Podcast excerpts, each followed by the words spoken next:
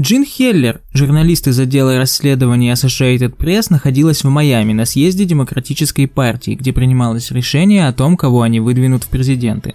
Событие это ее не тревожило, и она без интереса наблюдала за тем, как влиятельные мужчины фальшиво смеются и хлопают друг друга по плечу. Одним солнечным днем, когда Джин то ли обедала, то ли завтракала в кафе, она увидела знакомое лицо. Это была ее коллега, Юджит. Но сюда, в Майами, ее никто не отправлял. Встреча была неожиданной. «Джин, я рада тебя видеть», — сказала Юджит, садясь напротив нее за столиком. «У меня есть кое-что очень важное для тебя». Джин почувствовала, что происходит что-то необычное. «Что случилось, Юджит? Почему ты здесь?» — спросила она, смотря на нее с любопытством. Юджит достала из сумки конверт и передала его Джин. Вот отчет, э, я хочу, чтобы ты его прочитала. В нем содержится информация о том, что американское правительство в Алабаме проводит эксперименты над людьми, как, как долбанные нацисты. Я знаю, ты сделаешь все, чтобы это остановить. Джин взяла конверт и посмотрела на Юджит с недоумением. Она находилась в командировке и не была уверена, что хочет в этом участвовать. Юджит, я ценю твое доверие, но у меня работа, я не уверена, что могу взяться за это. Сказала Джин, пытаясь отшутиться. Но Юджит настаивала. Это важно. Это не может продолжаться, это, это просто неправильно. Пожалуйста, взгляни в отчет. Джин согласилась взять конверт, потому что так было проще, и поспешила закончить встречу. Съезд подошел к концу. Джин прочла отчет и была в шоке. На обратном пути она решила показать его начальнику. Закончив читать, тот сказал. «Как только мы сядем в Вашингтоне, я хочу, чтобы ты бросила все и занялась только этим».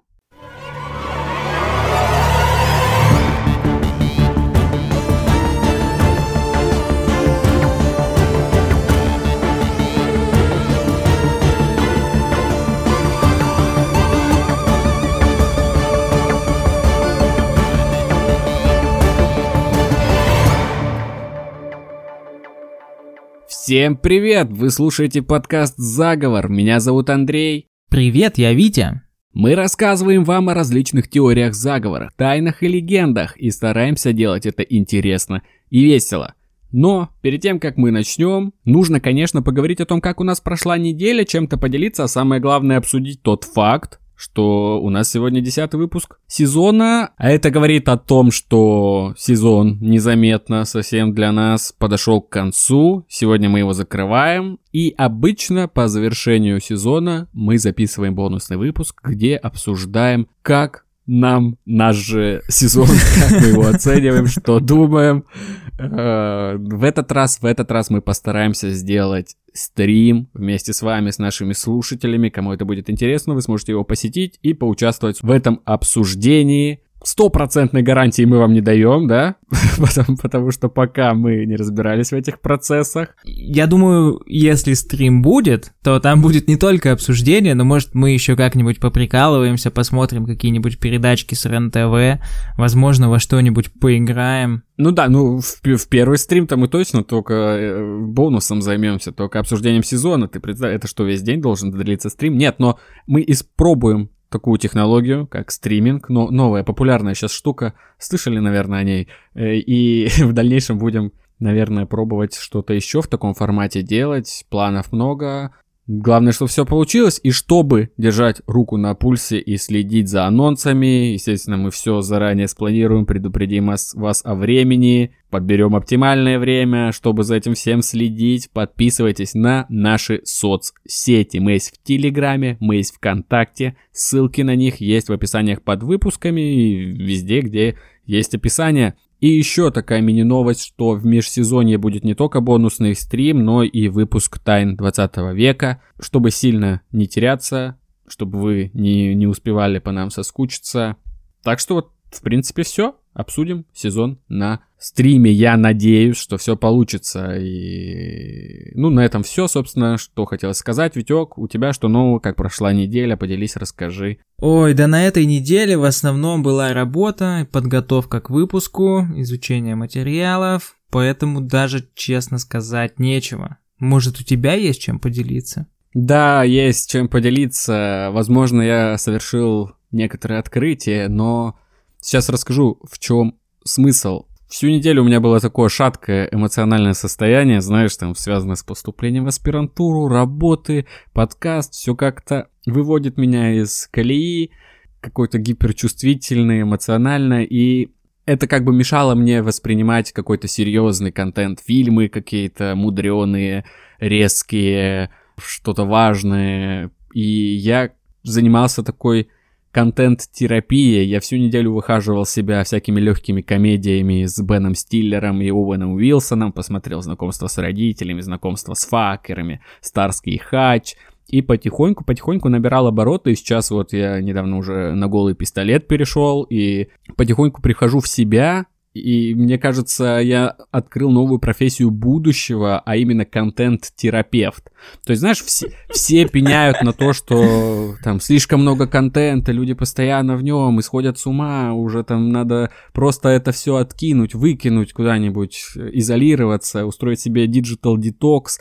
Но мне кажется, тут то же самое, что с ядом, знаешь, дело в дозировке и в, как в действующих веществах. То есть будет специальный э, человек, который будет назначать контент-терапию. Будет прям рецепт, как в поликлиниках дают, то есть вам нужно посмотреть там такие-то фильмы. Ого, я вижу, что кто-то давно не пересматривал офис. Вот, да, ты уже понимаешь, о чем я. То есть э, человек тонко чувствующий, чего не хватает пациенту и назначающему это. То есть будет рецептом. Вам нужно пересмотреть дом большой мамочки, и вот подписаться на такие аккаунты в ТикТоке, там э, тут немножко животных, тут немножко аутентичного э, рофла из каких-нибудь африканских стран, вот это вам будет подходящей терапией на ближайшую неделю, потом возвращайтесь, посмотрим, что, собственно, случилось, там будут рекомендовать каких-то блогеров, чего-то такого, и, по-моему, это прикольно.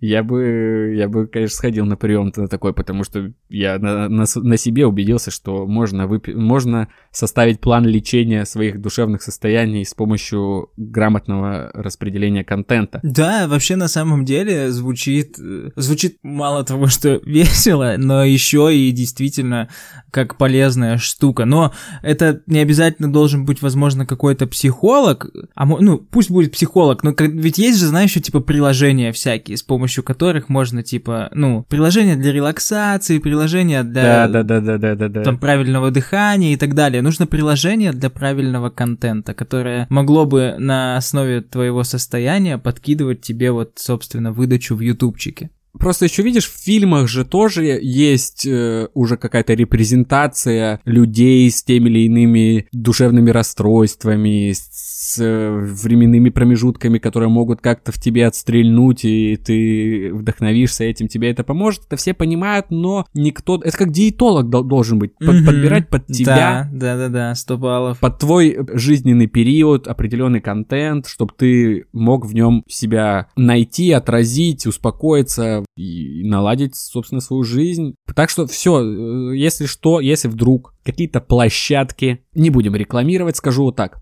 понятно.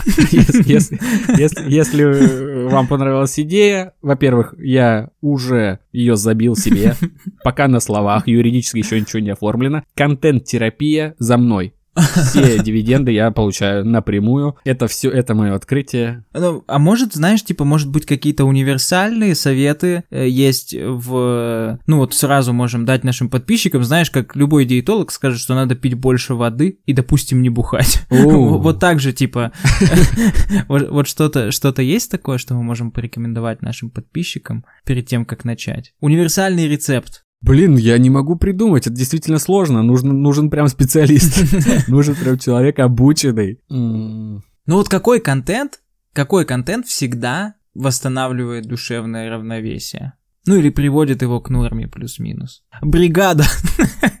Ну, если у вас что-то не ладится в жизни, пересмотрите бригаду, ребята. Если у вас есть проблемы с работой и заработком, посмотрите бригаду. Этот сериал подскажет вам некоторые идеи для альтернативного, собственно, альтернативной добычи денег и уважения.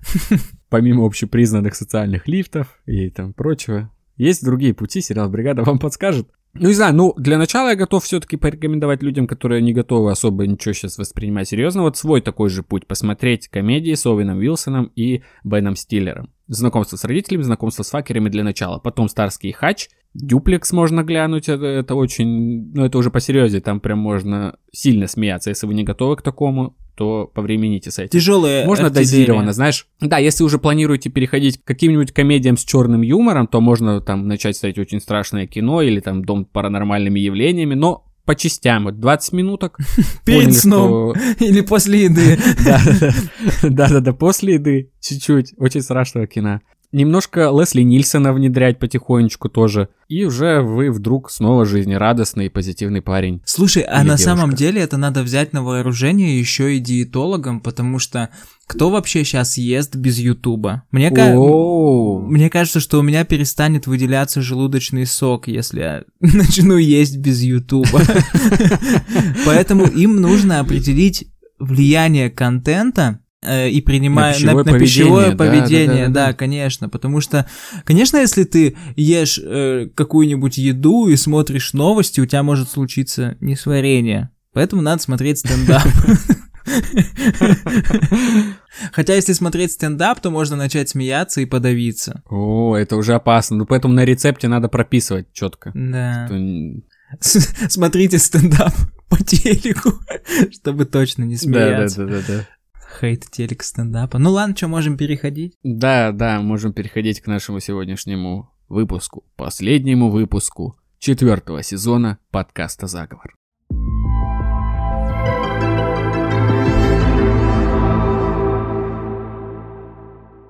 Сегодня мы в очередной раз лоб в лоб столкнемся с нашими самыми страшными врагами – наукой и американцами. И науку. Йоу, все верно, нахуй науку!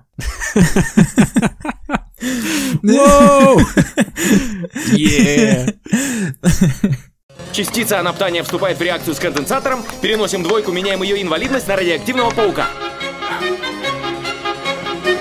В жопу науку! Вот такое вот начало выпуска. Сразу просто максимально отсеяли всех скептиков и наукоботов. Хотя сегодняшняя история абсолютно реальна. Мы расскажем вам о том, как сотни людей на протяжении 40 лет мучили без всякой на то причины. И где? В фашистской Германии, может? Нет! В милитаристской Японии? Никак нет! В цитадели демократии Соединительных Штатах Америки. Тема выпуска – научные исследования, проводимые в городе Таскиги, штат Алабама, в рамках которого проводились опыты на людях, целью которых было изучение всех стадий заболевания сифилисом. Этот эксперимент продолжался с 1932 по 1972 год, четко 40 лет. А начиналось все красиво. Фонд Юлиуса Розенвальда, миллионера еврейского происхождения, занимался строительством школы-больниц на юге США. Юлиус тратил много денег на поддержку евреев и темнокожего населения. В 1928 году его фонд заказал исследование сифилиса, потому что в тот момент это была одна из главных проблем бедного темнокожего населения. А что вообще такое сифилис? Сифилис – это инфекционное заболевание, первая стадия которого начинается с появления болезненной язвы, называемой шанкром. Она появляется на месте входа инфекции, но исчезает самостоятельно через несколько недель, однако инфекция продолжает прогрессировать. Во вторичной стадии сифилис распространяется по всему организму. Появляются общие симптомы, такие как высыпание на коже, лихорадка, усталость, головная боль и боль в мышцах. Эти симптомы могут исчезнуть самостоятельно, но инфекция остается в организме. И это на самом деле опасно, когда заболевание переходит в латентный период, и ты думаешь, что ты выздоровел, но ты по-прежнему остаешься больным носителем инфекции бактериальной сифилиса. И когда ты выздоравливаешь, тем более приходишь к врачу, он назначает тебе какое-то лечение, ты думаешь, что ты выздоровел, твое доверие к этому доктору повышается за счет этого, а тот просто такой, наверное, рад богу рандома, что ты сам по себе выздоровел, потому что он не знал, что сделать с этим.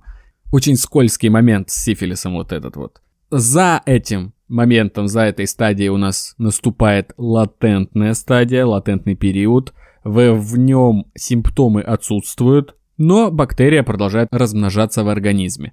Латентная стадия может длиться годы или даже десятилетия, и в этот период инфекция может быть передана другим людям, то есть вы носитель, вы разносчик в это время. Не конкретно вы, если что. Да, э, да. На третичной стадии сифилис, если его не вылечить, он прогрессирует, и бактерия начинает повреждать внутренние органы, сердце, мозг, кости, сосуды. Это приводит к серьезным осложнениям, само собой, будь то сердечные проблемы, неврологические нарушения, слепота и, конечно же, конечно же, смерть. Ну, а также, как все мы знаем, у вас определенно точно отпадет нос. Ладно, это не определенно точно, это просто такой стереотип о сифилисе. Если у вас сифилис, у вас нет носа. Да, один из э, самых, да нет, пожалуй, самый узнаваемый признак сифилиса. Да, самый известный сифилетик в мире это Волан-де-Морт. Начали ученые с того, что изучили статистику болезни, и результаты их поразили. В среднем в США сифилисом болели 4 человека из тысячи, среди чернокожего населения 7 на тысячу, а в одном из округов Алабамы 200 человек из тысячи. То есть 20% это настоящая эпидемия. Но как же так получилось? Алабама входит в так называемый черный пояс США. Регион юго-восточной части США, который характеризуется преобладанием афроамериканского населения вне городских агломераций. У США, кстати, черный пояс по цветным революциям. В 1930-х годах чернокожее население Алабамы сталкивалось с серьезными проблемами и ограничениями, связанными с расовой дискриминацией и сегрегацией. В то время Алабама была одним из самых российских и сегрегированных штатов США. И хотя рабство было отменено уже более полувека назад, хитрые белые американцы придумали легальные способы угнетения черного населения. Так, Законы Джима Кроу были введены в конце 19 и начале 20 века, чтобы установить расовое разделение в общественных местах, таких как школы, парки, рестораны и общественный транспорт. Чернокожие граждане вынуждены были использовать отдельные учреждения и услуги, которые были намного худшего качества, чем те, которые предоставлялись белым гражданам. Например, Школы для белых финансировались из расчета 65 долларов на одного ребенка, а школы для черных 7 долларов на ребенка. Чернокожие жители Алабамы также сталкивались с насилием и угрозами со стороны белых супрематистов и Куклус-клана. Российские атаки и линчевания были широко распространены, и чернокожие граждане жили в постоянном страхе и угрозе для своей жизни и безопасности. Напомним, что линчевание – это убийство подозреваемого в чем-либо без суда и следствия. Придумал его Дэвид Линч. О, неожиданный панчлайн. Да. Ага. На самом деле не особо, конечно, смешная штука линчевание. Ну вот, убийство подозреваемого в чем-либо без суда и следствия прямо на месте. Кстати, последний случай линчевания был зафиксирован именно в штате Алабама аж в 1981 году, когда два участника Куклус-клана избили и повесили на дереве 20-летнего афроамериканца. В 1930-х годах чернокожие граждане Алабамы также сталкивались с высоким уровнем безработицы и нищеты. Большинство чернокожих работников были заняты низкооплачиваемыми и неквалифицированными работами, такими как занятость в сельском хозяйстве и обслуживание. Это приводило к низкому уровню доходов и трудностям в обеспечении своих семей. В общем, жили они бедно, со всех сторон угнетались, и речи о нормальной медицине, а тем более о сексуальном воспитании, образовании быть не могло. Да, поэтому в эпидемии сифилиса в тех краях нет ничего удивительного. То есть, по сути, они сами создали себе проблему, да? Сделали сегрегацию. Да, но проблема не, каза- не касалась белого населения по-прежнему, типа, поскольку они жили среди своих, что те, что другие. Проблема сифилиса была именно у чернокожих, поскольку в то время э, межрасовый секс был вообще противоестественен. Ну, если это не секс mm, белого ну, да, мужчины с черной женщиной, типа. Черного мужчину за секс с белой женщиной, вероятнее всего, убили бы. Вот, поэтому это была именно расовая проблема. Угу, угу, понятно. Ну, тут, кстати, интересно вот что. 30-е годы рабство в США отменили в 65-м, кажется, и, соответственно, ну, уже даже не больше полувека, уже больше 70 лет прошло. Как быстро шустрые белые парни вернули себе все назад. Типа, они максимально сориентировались, и все уже, закончики новые, все легально, мы по-прежнему... Вы не рабы, но мы вас легально угнетаем со всех сторон, парни. Но, что интересно, про Тоскиги есть интересный факт. Там появился первый университет для черных. Казалось бы, такое место, да, им, ну,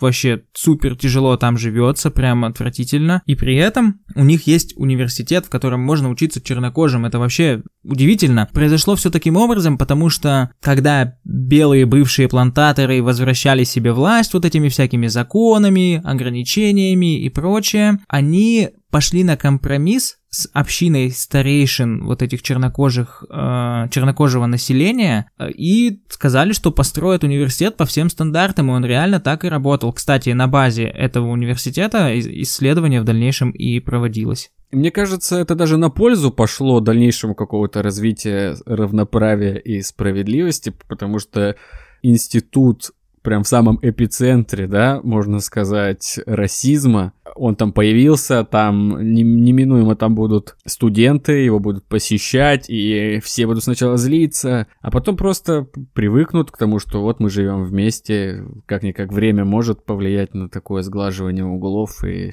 просто все наладится, так что Сами того не подозревая, эти ребята пошли на компромисс, который разрушил их идеалы. Да, еще я, похоже, оговорился, и чернокожие жители Алабамы не сталкивались с насилием и угрозами со стороны белых супрематистов.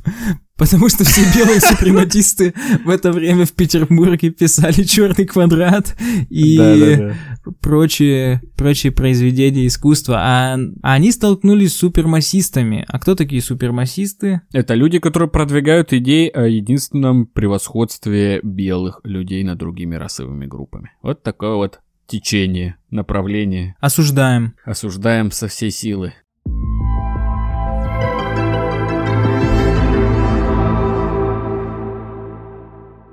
Но этим ребятам, казалось бы, вдруг повезло. Фонд Юлиуса Розенвальда заказал исследование, и вот-вот всех спасут от эпидемии сифилиса. Кстати, надо отметить важный, важный момент. На тот момент лекарств еще не было, и или они были супер неэффективны. В 1928 году начинается это исследование, а в 29 происходит черный вторник. Это биржевой крах, обвал рынка ценных бумаг, который запустил Великую депрессию. Все ходили расстроенными, хотели из дома выходить.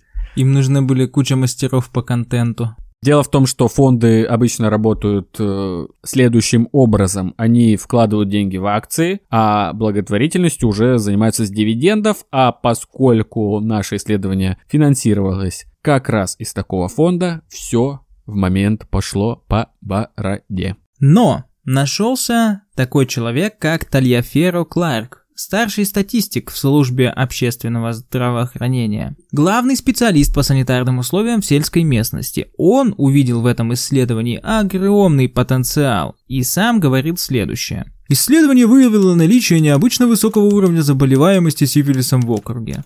Еще более примечателен тот факт, что 99% испытуемых не получали никакого лечения. Это дает беспрецедентные возможности для научного исследования, которое, вероятно, не сможет быть реализовано нигде в мире. При этом вокруг Великая депрессия, и денег на масштабные исследования нет. Талиефера Кларк решает оптимизировать расходы на проект и убрать самый дорогой пункт лечение. Вот такой вот он оптимизатор. Как логично, как логично. Это как, знаешь, если бы какая-нибудь космическая отрасль также поступила, то есть все изучили все законы физики, собрали костюмы, построили ракеты, все собрались на космодроме, но полета не произошло, потому что надо было оптимизировать бюджеты и решили, собственно, вычеркнуть э, пункт с самим полетом из сметы. Или типа, если ты приходишь к психологу, полностью выкладываешь ему все то, что у тебя на душе, а он такой, ладно, я он понял, все записывает. Да, до свидания. Он все записал, записал, Ну все, да. На сегодня вы свободны. Приходите завтра. Блин, гений, гений. Да, вот так вот было решено сэкономить. При этом эксперименты, в которых основная задача не лечение, а наблюдение, уже проводились в других странах и были вполне законными, поэтому Кларк не увидел в этом ничего такого. Он отправляет в Тоскиге своего помощника, чтобы тот отобрал испытуемых и взял у них анализы. Все испытуемые должны были быть чернокожими обязательно, но в тот момент на такую вечеринку никто не пришел. Тогда они стали заманивать людей рекламными плакатами с использованием местного жаргона. В тех краях безграмотное население списывало свои болячки на так называемую дурную кровь. Так в листовках писать стали примерно следующее. «Yo, motherfucker, nigga, приходи, мы надерем зад твоей дурной крови!» И это сработало куда лучше. Ребята стали подтягиваться к исследованию, и кого же они там встречали на входе? Конечно же, красивую, темнокожую медсестру Юнис Риверс. Очень интересный персонаж она. Понятно, что ее цвет кожи и должность сыграли на руку всему исследованию, ведь у испытуемых сразу возникало доверие и ощущение безопасности. Йоу, Сестренка здесь, все в порядке. Она проработала там на протяжении всего эксперимента, как бы не, ну, не прекращая. Да, и она, судя по всему, знала, да, что ждет этих ребят. Ну, это непонятно, но очевидно, что те, кто назначал ее на эту должность, знали, как это сработает на потенциальных пациентах, э, AK, жертвах. Вот. На самом деле, вот, короче, есть такая штука, называется козел-провокатор. Как грубо. Козел-провокатор.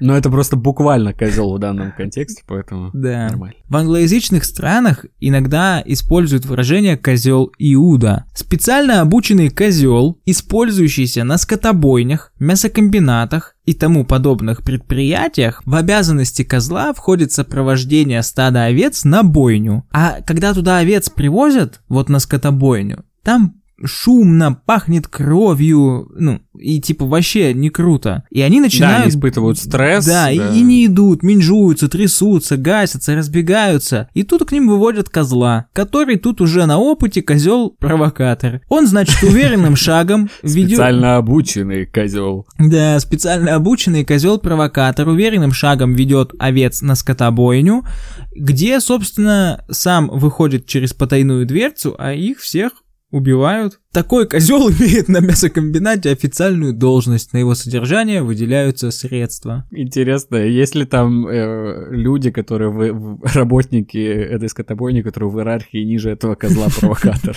которые знают прям, почему козел получает больше денег, чем я. Вы о его безопасности заботитесь, а мне даже перчатки не выдаете, ее какого черта. Ну, обычно, обычно, знаешь, э, ну, не обычно, но зачастую высокую должность э, высокие должности занимают козлы-провокаторы. Специально да, обученные я... козлы. Какой институт, интересно, выпускает таких людей? Есть у тебя предположение? Или не будем никого оскорблять? Гарвард? Пусть будет Гарвард. Пусть будет Гарвард. Да, определенно.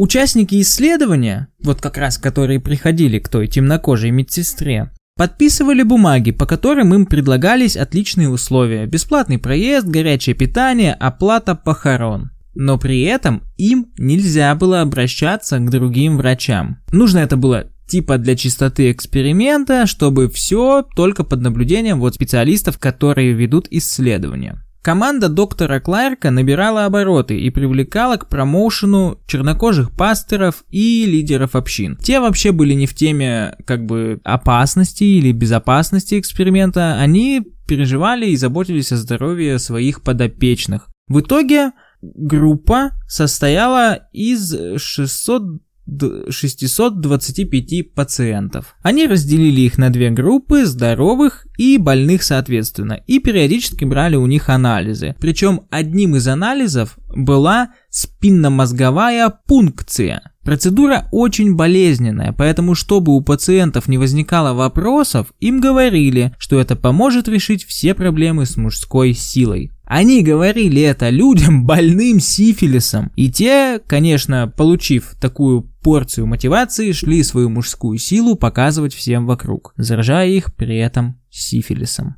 Мне кажется, что это как, ну, например, в какой-нибудь психиатрической лечебнице у чувака надо взять кровь, ему говорят, чувак, не переживай, это специальный укол, с помощью него ты будешь очень метко стрелять, ты будешь лучше всех орудовать ножом. Типа что-то такое. Как замотивировать психбольного? Да, или в тюрьме на какой-нибудь диспансеризации там ставят прививку от гриппа и говорят, чувак, когда ты выйдешь, ты сможешь воровать и никогда тебя не поймают на свете. Бесшумные шаги. Этот укол дает такой скилл.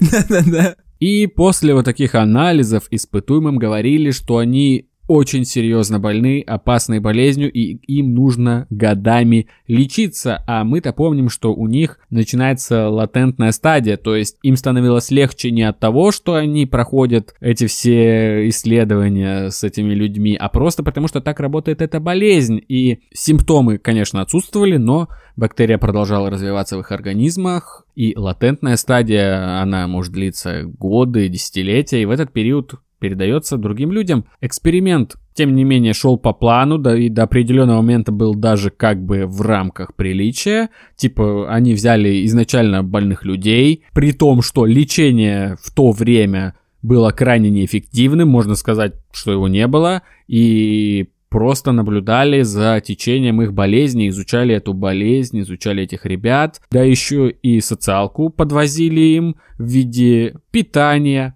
проезда, оплаты похорон. Но, конечно же, тут появляется но, все меняется в 1940-х годах когда появляется возможность лечить сифилис пенициллином, первым эффективным антибиотиком, который тогда был открыт. Он был способен уничтожать бактерию Трипанема pallidum, которая вызывает сифилис, и это открытие, конечно, позволило успешно лечить и контролировать это заболевание, предотвращая его прогрессирование и дальнейшее осложнение. И с тех пор пенициллин и другие антибиотики стали основным средством лечения сифилиса. Эти лекарства были доступны во всех больницах, становились вот с тех пор начали набирать обороты. Но было принято решение продолжить эксперимент, не сообщая пациентам о том, что они могут вылечиться, и также не предупреждая их о том, что они представляют угрозу для близких. При этом мы помним, что по договору больные не имели права обратиться к другим врачам, да и вряд ли имели такую возможность. В общем, в момент изобретения и распространения пенициллина врачи, проводившие эксперимент, стали преступниками, а пациенты – жертвами. Цитата помощника Кларка, ну, собственно, врача, который э, все это исследование и курировал. Пациенты получали только ртутное лечение и все еще могут считаться нелеченными в современном понимании терапии. В конце этого проекта у нас будет значительное число случаев, представляющих различные осложнения сифилиса. Наблюдая за ними в течение периода от 5 до 10 лет, можно узнать много интересных фактов о течении и осложнениях нелеченного сифилиса. Что же до самих пациентов, то нам нет до их судьбы никакого дела, пока они не начнут умирать. Какой-то жуткий нацизм, ой, то есть цинизм, мертвые их интересовали больше живых, потому что их можно было вскрыть и посмотреть, что с внутренними органами сделала болезнь.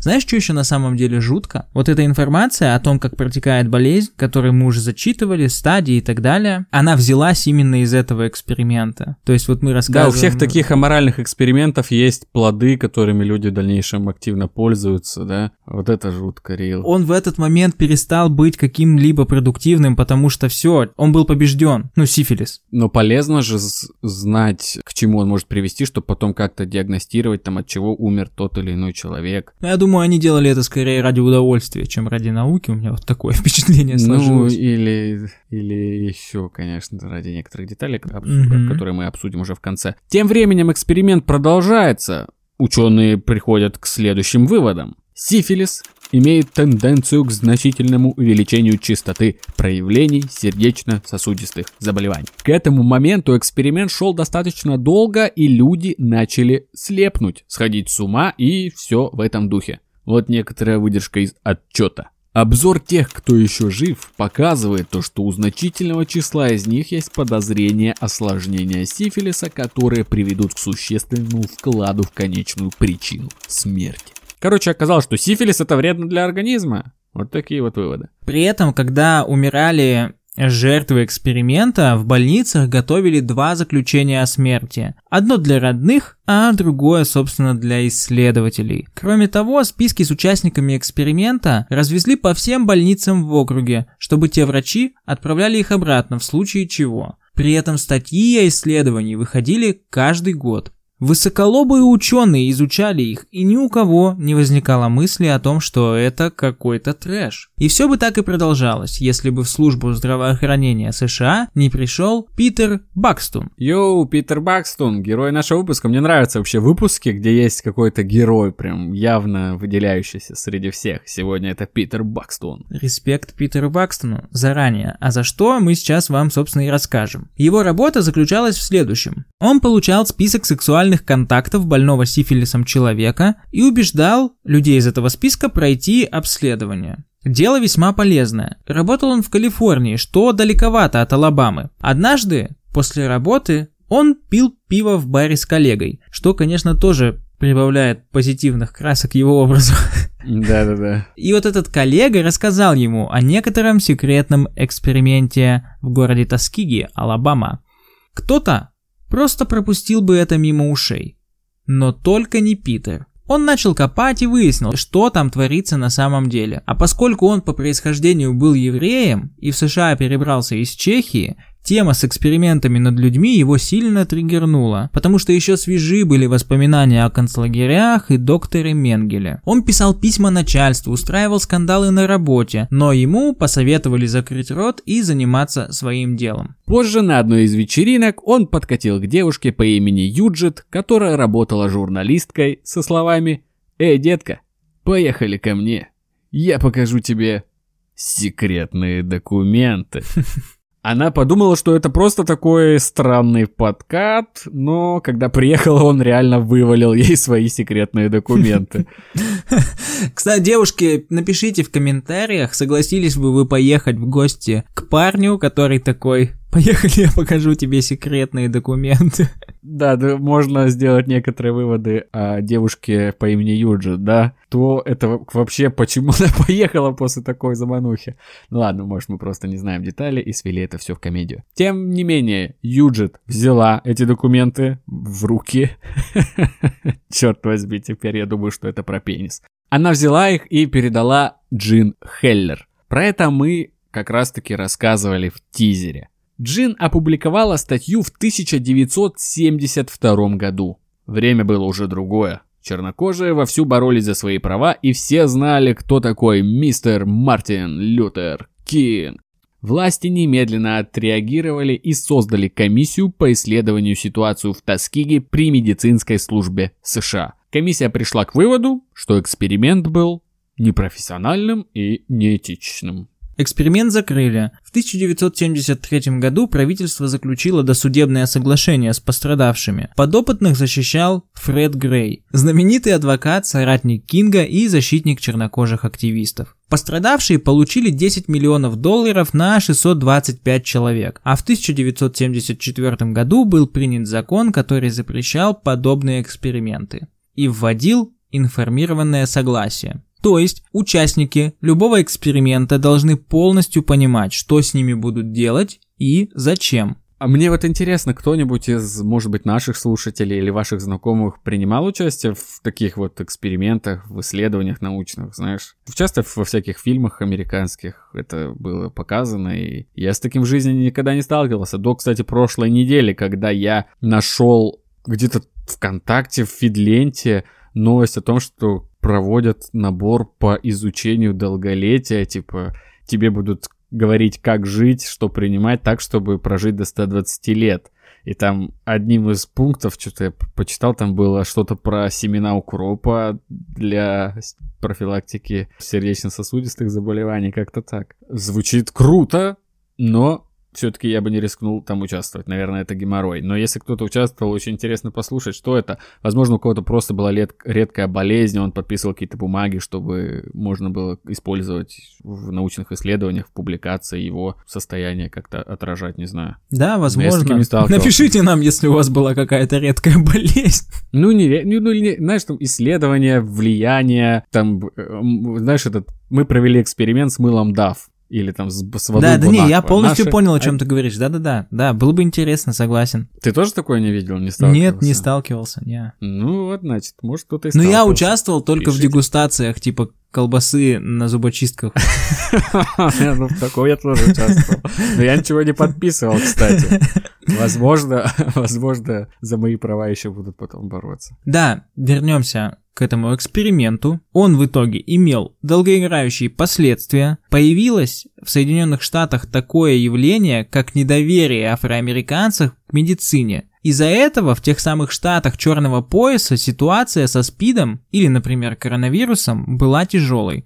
Даже вот в последнее время отголоски этого сохраняются. Так вот, например, Стэн Ван Ганди, это тренер команды Pelicans из НБА, говорил, чернокожие не доверяют медицинской системе после всего, что с ними делали, поэтому прививаются реже. Мы должны понимать, откуда это идет. Как правительство, как правящие круги, мы делали довольно плохие вещи. В итоге появляются те, которые вспоминают эксперименты и все эти вещи, которые проводились с цветными людьми без их согласия, и доверия нет. Вы можете быть согласным с этим или нет, но это надо понимать. Очень хорошо, что наша команда получила прививки. Надеюсь, мы сможем показать людям, что им стоит делать то же самое, когда у них появится соответствующая возможность. Соответственно, в комментариях там тут же напомнили, о каком именно эксперименте идет речь, потому что, ну, вот такое вот влияние, представляете, это закончилось 72, уже 50 лет прошло, а по-прежнему, да, где-то да, э, мерещится. Да, такие вещи оставляют отпечаток. Да, оставляют, безусловно. А еще этот эксперимент вписывают и в другую теорию заговора теорию о войне белых против черных, которая утверждает, что существует давняя и тайная война между белыми и черными людьми, где белые стремятся к глобальному господству, а черные люди являются жертвами и противостоят им. Белые в этой теории заговора способствуют распространению наркотиков, оружия в черных районах, и кучей институциональных угнетений. Ну и при удобных случаях, естественно, ставят на чернокожих людях эксперименты.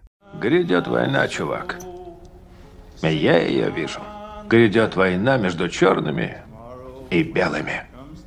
Форма тебе не понадобится, не та война, чтобы сторону себе выбирать. Тебя выбрали уже. Я-то знаю, за кого я. Белым крышка. Я за черных, конечно.